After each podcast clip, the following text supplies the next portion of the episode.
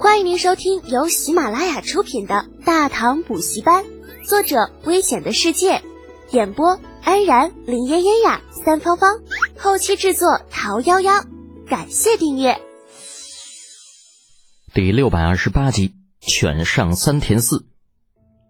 有了这东西，犬上三田寺相信要不了多久，倭国即便不能在海上与唐国一较高下，也可以不用如此战战兢兢的过日子了。这渡个海还要趁大唐水师远征的间隙，这实在是太丢人了。拿着小盒子，再次盯着看了一下上面的内容，犬上三田司有些不舍得合上了盖子，盯着面前的手下，小野君，这次的事情没人发现吧？你确定那个唐人可靠吗？但是阁下放心。整个过程都是我跟那个唐人工匠单独接触。另外，在东西到手之后，我已经……嗯，被称作小野君的倭人说着就比了一砍头的手势，并重重一点头。嗯，你做的很好。那么，下去休息吧。是，属下告退。这小野对犬上三田寺行了一礼，倒退着出了屋子，消失于夜色当中。而犬上三田寺则是爱惜的摸了摸盒子，眼中突然闪过一抹狠厉之色，从外面招来一个护卫，低声吩咐道：“小野君知道的东西太多了，可以让他闭嘴了。”那护卫重重一点头，明白。不等犬上三田寺再多说什么，躬身就出了房间，追着之前那个小野而去。而犬上三田寺直到此时才大大的松了一口气，抱着盒子看了又看。最后起身来到房间的一处角落，打开一扇柜橱，将那盒子放了进去。而就在他关上柜橱门的那一瞬间，屋顶上的三哥和六子借着屋中并不怎么明亮的烛光，看到了那柜橱当中竟摆放着七八个大小差不多的小盒子。发财了，真的发财了！尽管不知道这盒子里边是什么。可是倭人那个小心的样子，就可以判断啊，里边这东西必然无比的珍贵，甚至比那些个真金白银还要珍贵。当然了，最主要的是盒子看上去并不大，重量也没多少。就这东西啊，可比沉重的金银好带多了，只要往怀里边一揣，就能轻松带走。时间一点点过去，很快子时便过了，丑时将近。那下面的屋子里渐渐传出了犬上三田寺细微的鼾声，机不可失，时不再来。这三哥决定不等了，与小六子配合着，将屋顶内瓦片一块一块掀开，掀开了一个可容一人穿过的破洞。接着将一根绳索丢了下去，给小六子使了个眼色。小六子也知道此时不是废话的时候，二话不说，抓着那绳子就沉默着滑了下去。瞥了一眼屋子酣睡的犬上三田寺，见他没有醒来的意思，就直奔屋角的柜橱。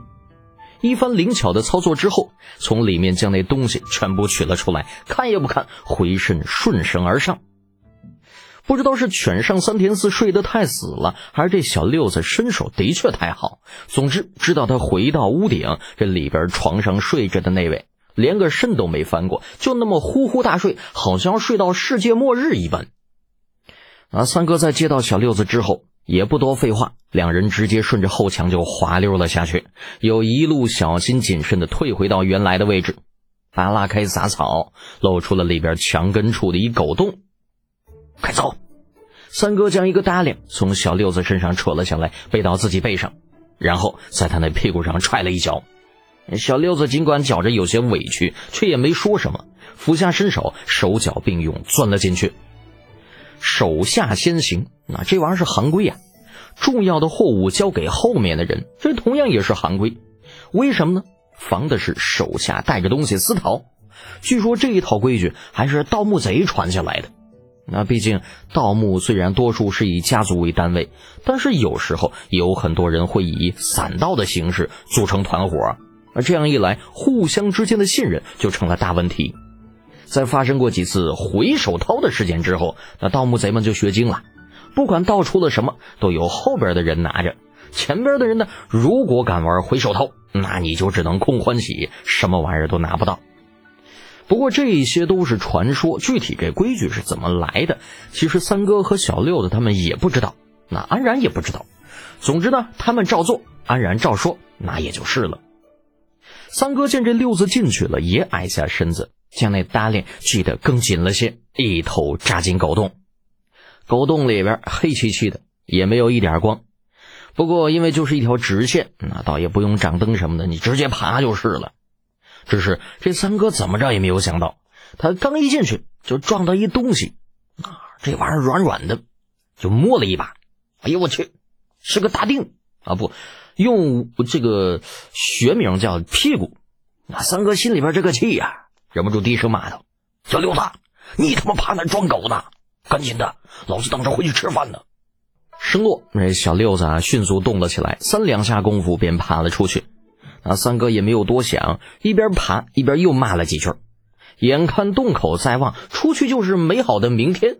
这心情大好之下，忍不住加快了动作。这大唐的富裕人家，那墙角都修的比较厚实，水泥这东西出现的时间又短，属于紧俏货。一些老宅如果没有必要的话，很少会推翻了重修。倭人买下的宅子便是一处老宅，那宅基很厚。院墙的厚度啊，甚至达到了七尺左右，在里边着实需要爬上一段距离才能够出来。三哥加快了速度，又往前爬了几步，头便自洞里探了出来。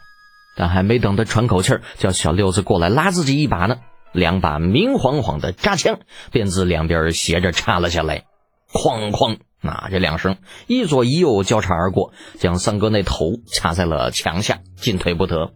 接着，一把闪着寒光的横刀就递到他的面前，一个声音自头顶传来：“蓝三儿胆儿不小啊，连倭人使团都敢偷，今天怕是收获不小吧？”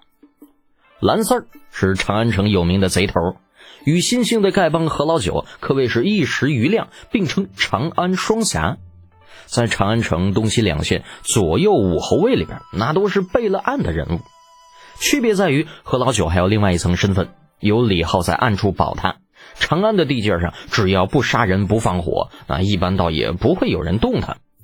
而这个蓝三儿就不行了，江湖人的身份注定了见不得光，平时没事都有人盯着他的一举一动。